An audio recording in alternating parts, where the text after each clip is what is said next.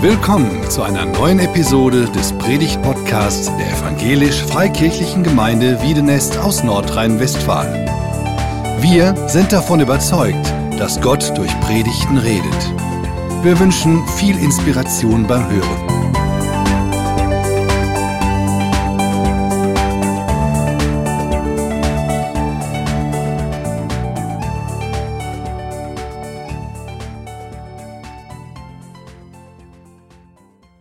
Ich habe am Anfang eine Frage. Musstet ihr als Schüler auch so schrecklich viele Gedichte lernen? Oder ging das nur mir so? Das war, äh, vielleicht liegt es einfach daran, dass ich ähm, meine Schulzeit meist größtenteils in Österreich verbracht habe. Und da war das offensichtlich ganz wichtig, Gedichte auswendig zu lernen. Und jetzt ist das so, dass mir bei jeder passenden und unpassenden Gelegenheit ein Gedicht einfällt. Dem Rainer Höfel auch. Der kennt das. Das ist auch einer, der Gedichte liebt, das weiß ich. So ist mir zum Beispiel bei der Hochzeit das Lied von der Glocke eingefallen. Drum prüfe, wer sich ewig bindet, ob sich nicht noch was Besseres findet. Nein, das war die Karikatur. Genau. Oder bei Corona der, äh, der Spielmann im lustigen Wien, der in ein Pestloch reinfiel und trotzdem fröhlich blieb in der schrecklichen Zeit. Passt auch nicht so ganz wirklich. Aber zu der Predigt heute, zu dem Bibeltext, ist mir auch spontan ein Bibeltext, ein, ein Gedicht eingefallen. Ist das okay, wenn ich das mal ähm, vortrage? Es ist nicht ganz lustig, sondern eine tiefe Wahrheit da drin, wie ich finde. Das Gedicht heißt Die Schatzgräber. Ein Winzer, der im Sterben lag, rief seine Kinder an und sprach, in unserem Weinberg liegt ein Schatz. Grabt nur danach. An welchem Platz? schrie alles laut den Vater an. Oh weh, da starb der Mann reimt sich sogar. Kaum war der Alte beigeschafft, so grub man nach aus Leibeskraft. Mit Hake, Kast und Spaten ward der Weinberg um und um geschart. Da war kein Kloß, der ruhig blieb, man warf die Erde gar durch Sieb und zog die Haken kreuz und quer nach jedem Steinchen hin und her. Allein, da war kein Schatz verspürt und jeder hielt sich angeführt. Doch kaum erschien das nächste Jahr, so nahm man mit Erstaunen wahr, dass jede Rebe dreifach trug, da wurden erst die Söhne klug. Und gruben nun Jahr aus, Jahr ein des Schatzes immer, ne, Jahr, aus, Jahr ein, Jahr aus des Schatzes immer mehr heraus. Die Schatzgräber. Musstet ihr das auch lernen? Einige kennen das, das ist ganz tief drin. Manchmal habe ich den Eindruck, ähm, vielleicht wäre es besser gewesen, die hätten mir damals Bibelverse beigebracht und nicht unbedingt Gedichte, aber es ist jetzt so, deswegen sind, gehören die zu meinem Repertoire. Und manchmal drücken die auch ganz schön was aus. Nur, was hat dieses Gedicht mit dem Predigttext zu tun, den Mareike uns eben vorgelesen hat? Aus Epheser 4. In Epheser 4 geht es doch um Gemeinde und nicht um ein Weinberg, Weingut. Es geht auch nicht um einen Vater, der seine Söhne zum Arbeiten kriegen will, auf irgendeine Weise. Aber es gibt Parallelen. In dem Gedicht vom Weinberg und im Epheserbrief geht es darum, zu entdecken, welche Potenziale darin stehen. Und der Vater weiß offensichtlich, dass enorme Potenziale in dem Weinberg drinstehen. Deswegen versucht er, das geradezu noch als Vermächtnis weiterzugeben. Grabt nur danach, nach diesem Schatz, der in dem Weinberg verborgen ist. Da ist ein richtiger Schatz, den es zu heben gilt. Genauso auch im Epheserbrief. Hier geht es genauso auch darum, dass in der Gemeinde ein enormer Schatz vorhanden ist, dass da Potenziale vorhanden sind, ein Schatz vorhanden ist, den es jetzt zu heben gilt, irgendwie da dran zu kommen. Und wir haben in den letzten Wochen äh, über die ersten Kapitel im Epheserbrief nachgedacht und haben ein Stückchen versucht, das nachzuvollziehen, was den Apostel Paulus bewegt. Was für großartigen Segen, was für ein Reichtum Gott da hineingelegt hat, was er sich ausgedacht hat, als er die Gemeinde ins Leben gerufen hat und, äh, und mitten, Menschen mitten hineingestellt hat. Da ist die Rede von diesem geistlichen Segen, da, mit dem er uns gesegnet hat, äh, in, einer, in einer unglaublichen Fülle. Da ist die Rede von einer lebensschaffenden Kraft, dass wir Menschen, die wir geistlich tot waren, lebendig werden und dass da eine enorme Kraft drin, eine enorme, ähm, ein enormer Schatz drin ist, den wir, den wir heben können.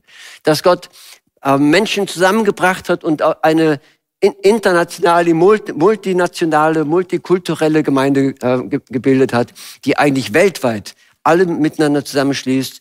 Heiden und Juden, davon haben, haben wir gehört. Und äh, dass in der Gemeinde die mannigfaltige Weisheit Gottes erkannt werden soll. Davon hat Christoph äh, letztes Mal gepredigt und das finde ich total erstaunlich, was für einen Schatz da drin steckt in der Gemeinde. Und jetzt ist einfach die Frage, wie heben wir den? Wie kommen wir da dran? Gibt es eine Möglichkeit, diesen Schatz zu heben und das nutzbar zu machen und damit umzugehen? Das war genau das Anliegen von dem, was der, ähm, was der Vater in dem Gleichnis hat, dass er gesagt hat, das würde ich mir wünschen, dass meine Kinder, meine Söhne, die Erben diesen Schatz, der in diesem Weinberg drinsteht, heben und ähm, wirklich äh, ähm, auch zur äh, Entfaltung bringen. Sie haben das gar nicht zunächst verstanden. Sie haben gedacht, es liegt tatsächlich so ein Goldklumpen da drin, irgendwo Geld versteckt.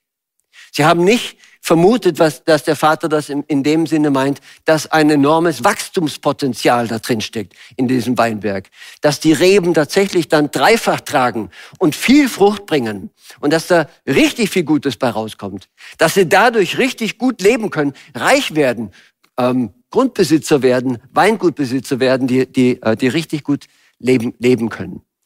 Ähm, aber erst nachdem sie das umgesetzt haben, heißt es dann, da wurden erst die Söhne klug.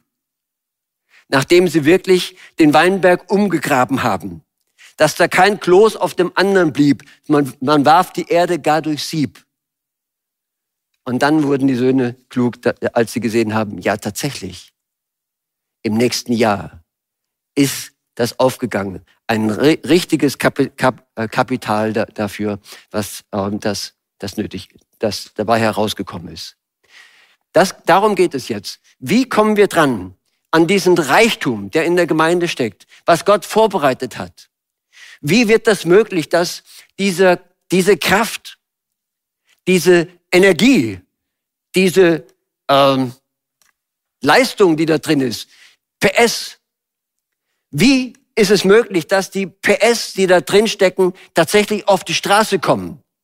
Es nützt nichts, wenn du ein Auto in der Garage stehen hast mit 300 PS, aber es ist aufgebockt und du kannst machen damit, was du willst. Es kommt einfach nicht auf die Straße. Dann nützt dir das ganze schöne Auto nichts. Jetzt geht's um die Frage nach dem Wie. Wie kommen wir dran an, diese, an diesen Schatz? Wie kommen wir daran, äh, dass es nutzbar gemacht wird für unser Leben ganz praktisch? Und davon spricht der Apostel Paulus. Und ich lese einfach mal nochmal den ersten Vers. Da sagt er, bevor er das praktisch ausführt, ihr wisst, dass ich für den Herrn Gefängnis bin. Er selbst sitzt im Gefängnis. Und als sein Gefangener bitte ich euch nun, lebt so, dass Gott dadurch geehrt wird. Er hat euch ja dazu berufen, seine Kinder zu sein. Luther übersetzt noch ein bisschen anders. Ich ermahne euch.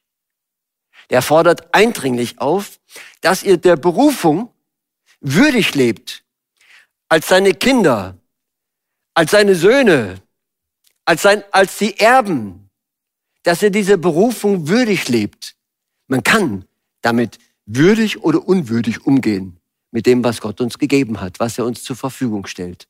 Und wir haben gehört, dass wir beschenkt sind, dass wir Söhne sind, dass wir Kinder Gottes sind, dass wir Erben sind und dass wir jetzt damit in einer guten Weise richtig umgehen. Äh, damit, darum geht es jetzt. Dass das auch manchmal anders geht, haben uns gerade, hat uns gerade der Prinz von England vor Augen geführt, der wirklich auch mit seinem Stand, seinem hohen Stand unwürdig umgegangen ist und eigentlich das ganze Königtum richtig beschädigt hat. Ich habe drei Punkte gefunden in diesem Abschnitt, in diesem Text, wie das jetzt geschehen kann, wie das umgesetzt werden kann, wie wir an, diesen Schatz herankommen. Und dazu habe ich drei Stichworte, die wir. Äh, das erste ist Zusammenhalt. Da gibt es etwas, was uns verbindet. Und das steckt in dem Abschnitt Epheser Kapitel 4, Vers 2 bis 6. Da heißt es, überhebt euch nicht über andere. Seid freundlich und geduldig. Geht in Liebe aufeinander ein. Setzt alles daran, die Einheit, wie sie der Geist Gottes schenkt, schenkt, dass sie bestehen bleibt. Sein Friede verbindet euch miteinander. Denn Gott hat uns in seine Gemeinde berufen. Und dann heißt es weiter, wir sind ein, ein Leib, ein Geist, der in uns wirkt. Uns erfüllt Dieselbe Hoffnung, eine Hoffnung. Wir haben einen Herrn, einen Glauben, eine Taufe. Und wir haben einen Gott, er ist unser Vater, der über allem steht, der durch alle und in allen wirkt. Das Erste, was der Apostel Paulus anspricht, wie wir diesen Schatz heben können. Und hier haben wir wirklich einen Schlüssel. Hier haben wir ein Potenzial in uns, das wir liegen lassen können oder nützen können. Und dieser Schlüssel heißt Zusammenhalt. Zusammenhalt, Einheit ist ein total wichtiger Faktor, gerade darum, wenn es darum geht, diese wertvollen Dinge, die Gott in seine Gemeinde hineingelegt hat, ähm, auch zu nützen. Um das ein bisschen anschaulich zu machen, würde ich euch gerne bitten, einmal mitzumachen. Und zwar bräuchte ich hier vorne auf der Bühne ein paar Stühle. Hier vorne stehen fünf Stühle. Und das wäre echt super, wenn wir die mal miteinander hier rauf, raufbringen können und die vielleicht hier oben ähm, einmal auf, auf die Bühne stellen.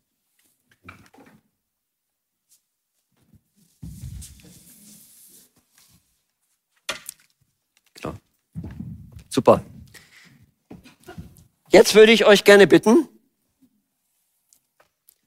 stellt euch vor, ihr besetzt diese Stühle imaginär, wir werden das nicht tatsächlich machen, sondern einfach so in unserer Vorstellung. Setzt doch bitte hier mal Leute drauf, die total unterschiedlich sind. Würden euch Leute einfallen, die wirklich echt unterschiedlich sind? Vielleicht sogar solche, die hier unter uns in der Gemeinde sitzen. Was könnte es da für Sachen geben? Hat jemand eine Anregung?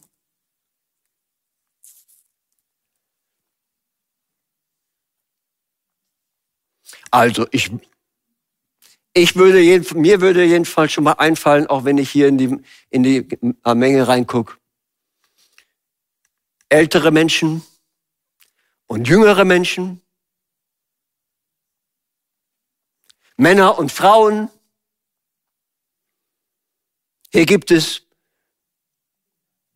wohlhabendere Leute und arme Schlucker.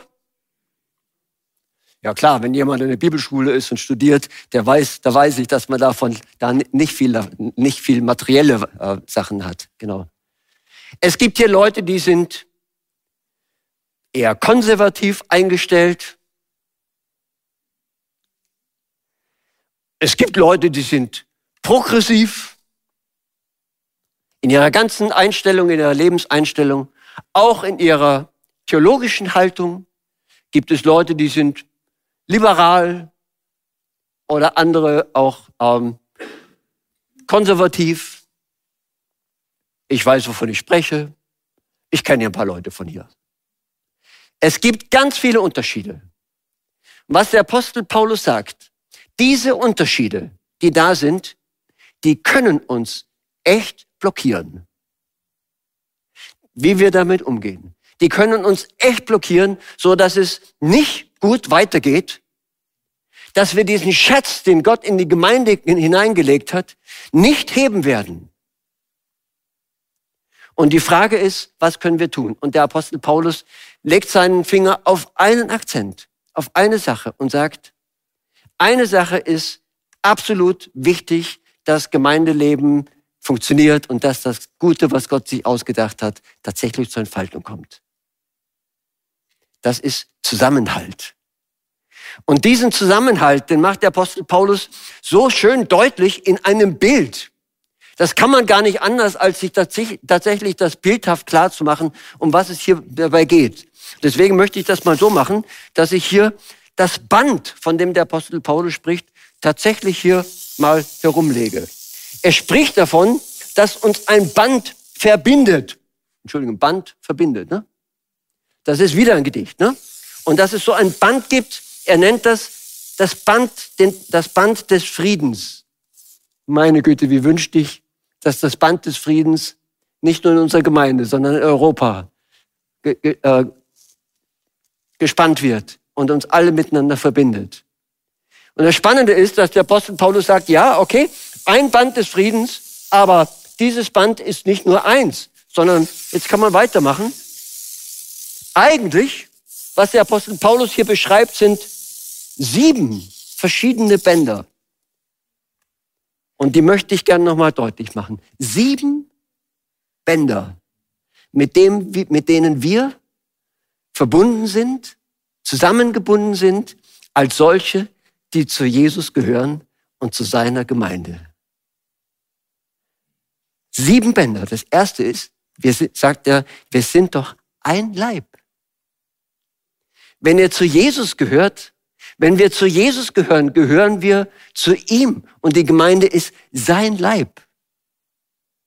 So persönlich nimmt, Gott, nimmt Jesus uns in seine Nähe, dass er sagt, ihr gehört zu mir, ihr seid mein Leib.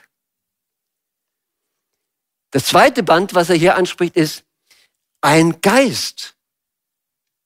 Wenn ihr zum Glauben gekommen seid an Jesus, wenn ihr euch für Jesus geöffnet habt, ihr euer Herz geöffnet habt für Jesus, dann kommt er mit seinem guten Heiligen Geist in unser Leben hinein.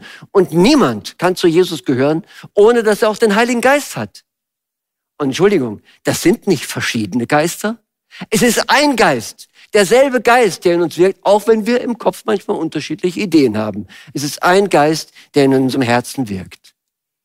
Das dritte Band, von dem der Apostel Paulus spricht, ist, sagt, wir haben eine Hoffnung eine gemeinsame Hoffnung, die wir gerettet sind, eine Hoffnung, dass wir einmal bei Jesus sein werden und dass wir wissen, er hat ein gutes Ziel mit seiner Gemeinde, mit uns, bei allem, was im Moment schwierig ist. Eine Hoffnung, die uns verbindet. Das vierte Band, was er dann anspricht, heißt ein Herr. Wenn ihr euch entschieden habt, mit Jesu Nachfolger zu, äh, zu sein, dann habt ihr euch der Autorität der Herrschaft von Jesus unterstellt. Und das verbindet uns. Er ist der Herr. Und wir sind seine Nachfolger. Wir sind seine Diener. Und hoffentlich ist das dann so, dass wir das tun, was der Herr will. Und nicht das, was wir selber wollen unbedingt. Und das hilft dann eben auch zu verbinden. Es ist ein Glaube, derselbe Glaube. Der Glaube an Jesus Christus, der uns verbindet. Eine Taufe. Das ist ja schwierig, ne? Wir kennen verschiedene Taufen. Kindertaufen, Erwachsenentaufe, Glaubenstaufe. Meine Güte, das könnt ihr uns ja schon trennen, auch in unseren theologischen Ansichten, dass es so unterschiedliche Taufverständnisse gibt. Aber so wie der Apostel Paulus das meint, wie wir es auch an anderen Stellen lesen, bedeutet Taufe, dass man Ja sagt, wie bei der Hochzeit. Ja sagt zu Jesus und auch zu seiner Gemeinde. Hier steckt eine Entscheidung dahinter, die Menschen getroffen haben, dass sie sich entschieden haben für das Leben mit, mit Jesus. Und dann noch eine Sache, die ist so grundsätzlich ein Gott und ein Vater aller. Und wenn uns nicht irgendetwas verbindet, dann ist es, dass wir einen Schöpfergott haben und einen Vater im Himmel, der uns lieb hat und der uns ähm, miteinander, miteinander verbindet. Meine These ist, bei allem, was unterschiedlich sein kann, hier in der Gemeinde oder bei Christen und auch wie auch immer, es gibt mehr, was uns verbindet, als was uns trennt. Und das in Fokus zu nehmen und sagen, wir sind verbunden durch Jesus. Das Band des Friedens ist bei uns da. Er hat das gestiftet. Und er sagt jetzt einfach, bewahrt das Band des Friedens. Er hat es geknüpft. Er hat es um uns geschnürt. Siebenmal. Und man kann einfach nicht einfach so diese Bänder zerreißen. Sieben Bänder sind so stark, dass der Stärkste schafft das nicht von uns. Es kann höchstens sein, dass du eine Schere nimmst und das durchtrennst. Schneide das Band zum anderen nicht durch. Und das ist eine total wichtige Sache, eben ähm, diesen Zusammenhalt zu leben und ganz bewusst bei aller Unterschiedlichkeit zu praktizieren. Und der Apostel Paulus sagt, das ist ein Schlüsselfaktor. Einer der Potenziale, die in euch liegen, um den Schatz zu heben, der in der Gemeinde drin ist. Finde ich spannend, dass er an erster Stelle von dem Zusammenhalt, von der Einheit der Christen spricht, in diesem, äh, an, an dieser Stelle. In der Gemeindeberatung ist mir das aufgefallen, dass das wirklich oft die Sache ist, die an erster Stelle steht. Nicht die Techniken, nicht die Konzepte, sondern ob man wirklich zusammenstehen kann in Einheit. Und wo das gelingt, da wird eine Gemeinde gut, sich gut entwickeln. Wachstum ist da, sie wird Frucht tragen, es kommen Leute dazu. Wo das nicht gelingt, ist, kommt genau das Gegenteil dabei heraus. Ist das nachvollziehbar? Das ist der erste Punkt. Der Apostel Paulus hat noch weitere hier und deswegen würde ich gerne den zweiten Punkt ähm, mit einbringen. Auch wieder etwas, ein Potenzial, was uns hilft, diesen Schatz zu heben, den Gott in seine Gemeinde hineingelegt hat. Und er spricht hier davon, dass wir begabt sind. Begabung ist ein Schlüssel, ist ein Potenzial, das Gott uns gibt. Und wir lesen das hier in dem Zusammenhang so, einem jeden Einzelnen von uns hat Christus besondere Gaben geschenkt. Jedem von uns hat er Gaben geschenkt. Er hat uns damit ausgerüstet, mit Gaben. Es gibt keinen unbegabten Christen. Gott hat ein Potenzial an Gaben in uns hineingelegt, dass wir diesen reichen Schatz in der Gemeinde heben können. So ähnlich wie in den Gedichten von dem Weingärtner. Der Vater, der am Sterben lag, der wusste, dass seine Jungs Kraft haben. Er wusste, dass seine Jungs begabt sind, dass sie das können. Sonst hätte er ihnen das nicht gesagt, dass sie das machen sollen. Und er wusste, dass sie viel gelernt haben und die Techniken haben und ähm, die Fähigkeiten dafür haben, das zu machen. Und deswegen hat er einen kleinen Trick angewendet, sie dahin zu bringen, dass sie den Schatz auf diese Weise heben. Jeder von uns ist begabt. Und dann spricht der Apostel Paulus weiter davon. Und er hat, so hat Christus seine Gemeinde beschenkt. Er hat ihr Apostel gegeben, Propheten, Evangelisten, Hirten und Lehrer. Und ich mache das mal jetzt, um das zu veranschaulichen, auch so, dass ich diese fünf Begriffe hier zuordne. Hier geht es zuerst um die Apostel.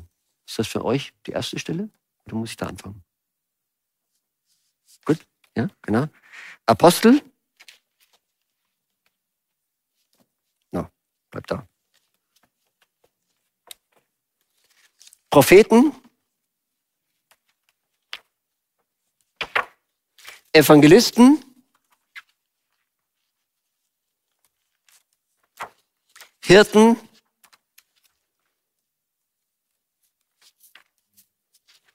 und Lehrer.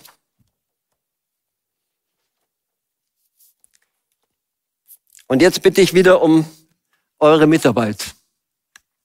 Ich würde euch gerne bitten, Jetzt nicht tatsächlich, weil sonst sind die einzelnen Stühle wahrscheinlich schnell überrannt und übervoll. Einfach mal euch zuzuordnen. Wenn ihr euch auf einen dieser Stühle setzen solltet, welchen würdet ihr auswählen? Würdet ihr auf den Stuhl euch setzen, ich bin ein Apostel? Die Apostel, das sind Leute, die, ich würde mal so sagen, die mit dem Status quo nicht zufrieden sind. Die sagen, das kann nicht sein, dass Gott uns so viel geschenkt hat und wir das nicht zur Entfaltung bringen. Dass wir nicht hingehen und Gemeinde bauen. Dass wir nicht hingehen und alle damit hineinnehmen. Apostel sind Leute, die die Grenze weitermachen, die die Grenzen weiterstecken und ähm, mehr sehen wollen. Seid ihr solche? Die am liebsten in der Nachbarschaft noch eine Gemeinde gründen wollen, die große Ziele haben und so weiter. Oder würdet ihr euch etwa eher auf den Stuhl setzen von den Propheten? Wer sind die Propheten? Ich würde so sagen, die Propheten sind Leute, die ihr Ohr am Mund Gottes haben. Denen das ganz wichtig ist, auf Gott zu hören. Dass wir nicht eigene Dinge tun, sondern fragen, was will Gott? Und von dem, was sie von Gott verstanden haben, Orientierung geben können in konkrete Situationen hinein. Ist das das, was dir am Herzen liegt? Auf Gott zu hören, ganz persönlich, in der Stille. Und das dann mit einzubringen? Oder würdest du dich eher auf den Stuhl setzen von den Evangelisten? Das wäre so mein Platz, wo ich mich am ehesten zuordnen würde. Evangelisten, würde ich sagen, sind Menschen, die haben das besondere Anliegen, den Wunsch, dass möglichst jeder diese gute Botschaft von Jesus hört, das Evangelium hört und verstehen kann. Und haben dieses Anliegen, möglichst mit vielen über, den, über Jesus zu sprechen und ihnen zu helfen, da Zugang zu, zu, ähm, zu finden. Bist du jemand, der dieses Anliegen am Herzen hat, der gerne mit Leuten redet, der sich wünscht, dass andere das Evangelium, die gute Botschaft von Jesus verstehen, dann bist du hier genau richtig, auf dem Stuhl. Oder bist du eher jemand, der sagt, ich würde mich auf den Hirtenstuhl setzen? So ein Hirte ist ja jemand, der sich kümmert, der sich um andere Menschen kümmert. Ähm, davon ist auch der Begriff Pastor abgeleitet, was ja eigentlich Hirte bedeutet. Ein pastoraler Dienst. Jemand, der sich um die Schäfchen kümmert, der sich um, die, um andere Gemeindeglieder kümmert. Da steckt ein seelsorgerlicher Aspekt drin, dass man merkt, hier geht es jemand nicht gut und ihm, und ihm helfen will, ähm, zurechtzukommen. Würde mich freuen, wenn du da deinen Platz findest. Total wichtig, so einen Hirtendienst zu haben in der Gemeinde, den Einzelnen nachzugehen. Oder würdest du eher sagen, ich bin ein Lehrer? Und ich bin total froh, dass es solche Leute gibt, die äh, die Begabung haben zu lehren. Das ist eine Sache, die Gott in ihr Leben hineingelegt hat. Und ich wüsste hier sofort einige, denen Gott diese Fähigkeit gegeben hat und bin froh, dass sie in der Gemeinde sind. Das, was in der Bibel steht, was Gott uns in seinem Wort geoffenbart hat, zu erklären, deutlich zu machen und ähm, Menschen so, so weiterzubringen. Was ist dein Gabenprofil? Ich würde mir wünschen, dass jeder seinen Platz hier findet. Oder würdest du sagen, da kommt dir meine Gabe gar nicht drin vor? Warum bringt der Apostel Paulus hier gerade ausgerechnet diese fünf Aspekte, die hier wichtig sind, dass wir diesen Schatz, der in der Gemeinde sind, äh, ist, heben können?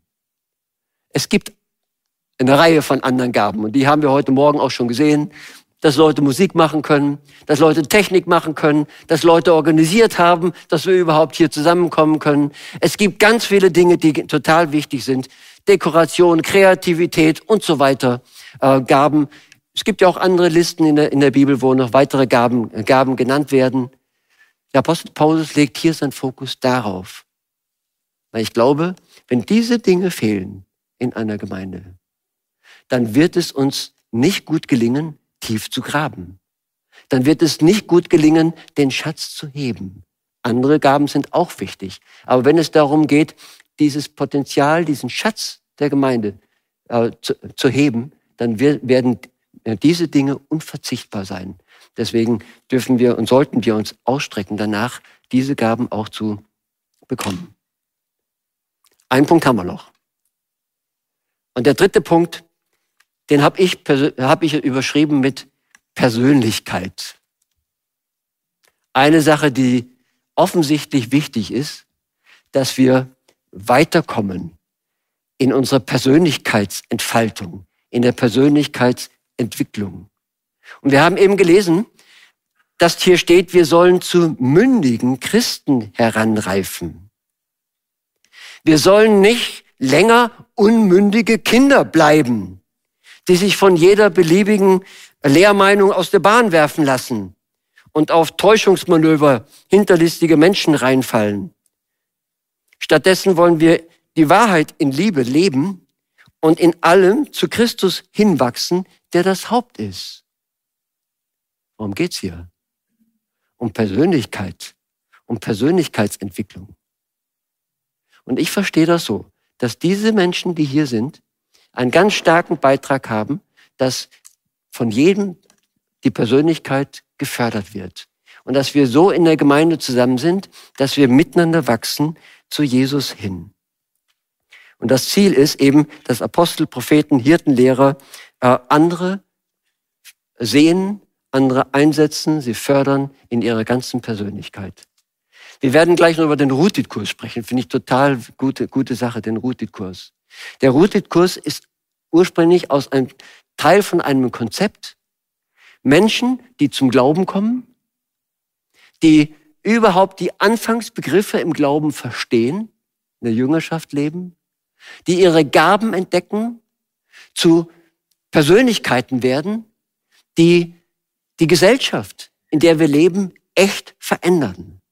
Und wir brauchen Menschen, die ähm, Einfluss haben. Und ich glaube, ihr kennt das alle. Wir wissen das, wie wichtig Einfluss ist.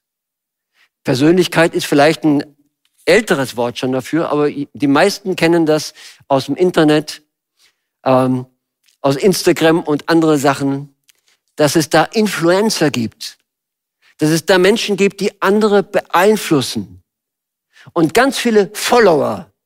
Und wie ich das verstehe, ist es so, dass der Apostel Paulus davon spricht, wir brauchen solche Menschen in der Gemeinde, die andere Menschen in guter Weise beeinflussen. Menschen, die ähm, geprägt sind von Jesus, der ihre Persönlichkeit prägt und so eben auch ähm, ähm, anderen helfen, die Persönlichkeit zu entfalten. Ich stelle mal noch ein paar, ein paar Leute, Sachen dazu. Ich habe ein paar Persönlichkeiten versucht herauszufinden im Lauf der Kirchengeschichte. Hier ist Augustinus, viertes Jahrhundert. Ein Kirchenvater, eine Persönlichkeit, die geprägt hat. Ich habe als weitere Person hier Martin Luther. Ist 500 Jahre her. Und der Mann prägt bis heute. Und dass wir so die Bibel lesen können in deutscher Sprache, hat etwas mit ihm zu tun. Und in diesem Jahr, im September, denken wir daran, dass der Martin Luther das Neue Testament übersetzt hat und das erste, äh, die erste deutsche Bibel, erste Neue Testament ist fertig gewesen ähm, äh, im September 1522, genau vor 500 Jahren. Dieser Mann hat das Evangelium wieder auf den Leuchter gestellt, wie kaum ein anderer. Eine Persönlichkeit, die, ähm, äh, die, die äh, geworden ist. Ich nenne noch anderen. Eine Persönlichkeit ist für mich John Wesley. Das ist 500 Jahre her, das ist hier 18. Jahrhundert. John Wesley, der eine Beweckung, Erweckung ausgelöst hat, weil ihm das so wichtig war, an der Wahrheit des Evangeliums festzuhalten und das Evangelium zu verkündigen. Dass wir hier in einer Gemeinde sind wie in dieser, hat mit diesem Mann zu tun. Dass er den Mut hatte, auf die Straße zu gehen und ähm, zu predigen. Darüber sind Freikirchen entstanden. Eine der ganz großen äh, Persönlichkeiten in der, in der Geschichte. Ich nenne aber auch Leute, die uns näher sind hier. Ich habe hier den Namen aufgeschrieben von Erich Sauer der in Wiedenes hier gewirkt hat, der hier Leiter war in der Bibelschule, Eine Persönlichkeit, dass andere sogar ihre Doktorarbeit über ihn geschrieben haben. Finde ich total stark, Horst Afflerbach. richtig gut, genau. Und der hier gewirkt hat, das hat etwas mit unserer Gemeinde zu tun. Er war einer der ersten, die hier angefangen haben, die Gemeinde, die, dass die Gemeinde überhaupt gibt. Vor 100 Jahren hier die evangelisch-freikirchliche Gemeinde Wieden ist, damals noch in der Bibelschule. Und so könnte man weitermachen. Ich würde auch ähm, Ernst Schrupp hier dazu nehmen, der hier in der Gemeinde Jahrzehnte gewirkt hat und viel mit eingebracht hat. Ich habe jetzt bewusst nur die Leute herausgenommen, die nicht mehr unter uns sind. Man könnte weitere Persönlichkeiten nennen und ähm, ich glaube, dass es darum geht, dass Gott will, dass Menschen ihre Persönlichkeit entfalten und wirklich einen Unterschied machen in dieser Welt. Die gab's in der ganzen Geschichte. Die gab's bis in die jüngste Vergangenheit. Die gibt es auch heute. Und das finde ich total stark. Und ich wünsche uns von Herzen, dass wir mehr als diese fünf Stühle hier vorne besetzen können mit Menschen, die aus dieser Gemeinde hervorgegangen sind und echt zu Persönlichkeiten geworden sind. Die von hier ausgehen, und das ist ja zum Glück auch passiert, und einen Einfluss haben in diese Welt, in, in, Sachen Gemeindebau oder wie auch immer. Das sind Leute, die den Schatz heben, äh, dieses Kapital, was Gott in seine, in seine Gemeinde hineingestellt hat. Und ich würde mir wünschen, dass du dich persönlich auf so einen Stuhl setzen kannst und dass dein Name hier draufsteht, draufstehen kann, dass du eine Persönlichkeit bist, die äh, Gott, Gott gebrauchen kann. Zum Schluss. Der letzte Satz, die letzte Folie heißt für mich als eine Art Zusammenfassung. Da sagt der Apostel Paulus, so wächst der Leib und wird aufgebaut in Liebe. Das war ja die Frage, wie kann das geschehen? Wie kann das geschehen, dass dieses, diese, dieser Schatz, den Gott in die Gemeinde hineingelegt hat, ähm, gehoben wird? Er hat uns drei Schlüssel gegeben. So kann es geschehen. Wenn jeder Einzelne seinen Beitrag leistet und sich zur Verfügung stellt, das zu tun. Wie diese Jungs, diese Weingärtner, die dann tatsächlich die Schippe angelegt haben und gegraben haben dass sie eben nicht die Hände in den Schoß gelegt haben, sondern tatsächlich dann auch losgegangen sind. Dass jeder Einzelne seinen Beitrag hat in dem Bewusstsein, das Entscheidende muss immer noch Gott tun. Wachstum kann keiner von uns produzieren. Wir können höchstens Voraussetzungen dafür liefern und hoffentlich tun wir das in einer guten Weise. Wir wollen zum Abschluss beten. Und in dem Gebet würde ich gerne diese Frage stellen. Ob du dabei bist. Ob du diese drei Schlüssel, die Gott uns gibt, in seinem Wort, für dich persönlich annimmst, annehmen möchtest. Es kann sein, dass du an Leute gedacht hast, wo, wo du weißt, hier ist der Zusammenhalt richtig dünn geworden. Da haben wir das Band des Friedens durchgeschnitten. Und ich möchte dich bitten, heute Morgen wieder anzuknüpfen und Gott zu sagen in deinem Herzen, vergib mir. Möchte ich bitten, dass du Einheit schenkst, Frieden schenkst zwischen uns. Hilf uns neu anzufangen. Kann sein, dass du nochmal dir neu klar machen musst, dass Gott dich begabt hat.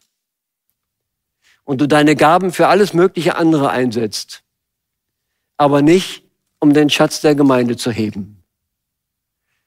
Und ich mache dir Mut, jetzt im Gebet, das für dich selber nochmal neu festzumachen.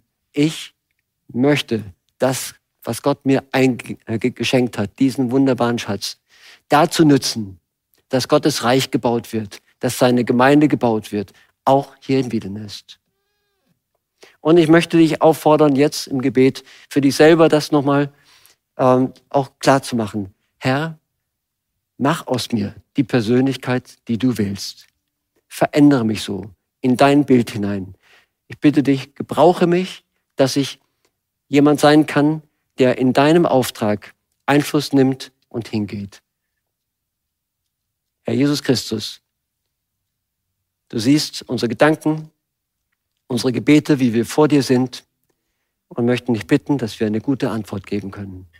Danke, Herr, für alles, was du uns deutlich machst und sagst in deinem Wort. Und danken dir, dass diese Prinzipien, diese äh, Weisheit auch heute noch gilt. Und möchten dich bitten, dass wir es umsetzen können. Segne uns miteinander. Amen.